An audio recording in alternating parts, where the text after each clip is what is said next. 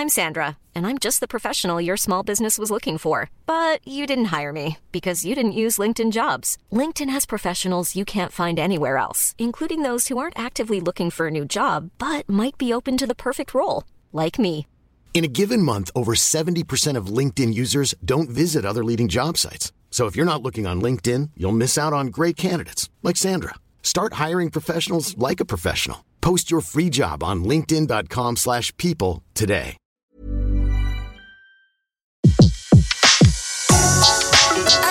Le meilleur de séances radio est maintenant sur We Love Cinéma. Les secrets du cinéma. Découvrez toutes les anecdotes et secrets de tournage du 7e art dans Les secrets du cinéma sur Séance Radio par BNP Paribas. C'est l'un des plus célèbres studios d'animation américains. On lui doit Ratatouille, Toy Story, Cars, Monster Co ou encore Rebelle qui sort cet été sur les écrans français. Pixar a révolutionné le dessin animé. Mais si Pixar est aujourd'hui l'un des leaders de l'animation, c'est grâce à Steve Jobs, le créateur d'Apple.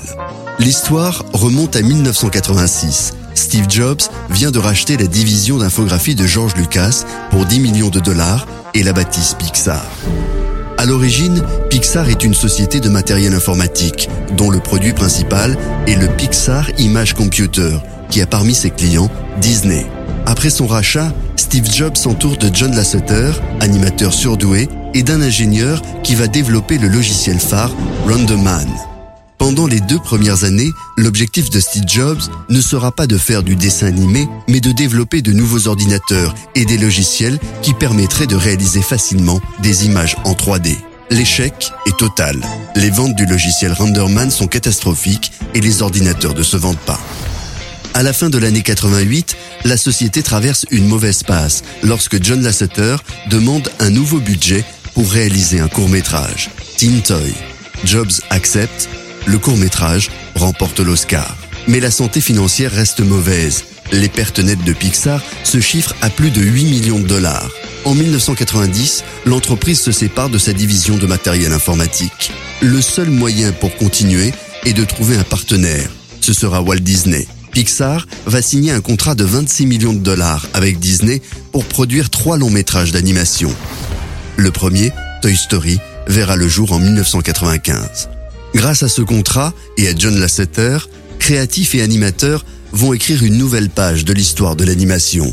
De nouvelles images vont naître grâce à eux, des films toujours plus fous, plus rapides, grâce surtout aux ordinateurs super puissants que la société a développés. Des machines grâce auxquelles les voitures de Cars vont vrombir plus vite et qui enverront les jouets de Toy Story vers l'infini et l'au-delà. Dans son histoire, Pixar a remporté 22 Oscars.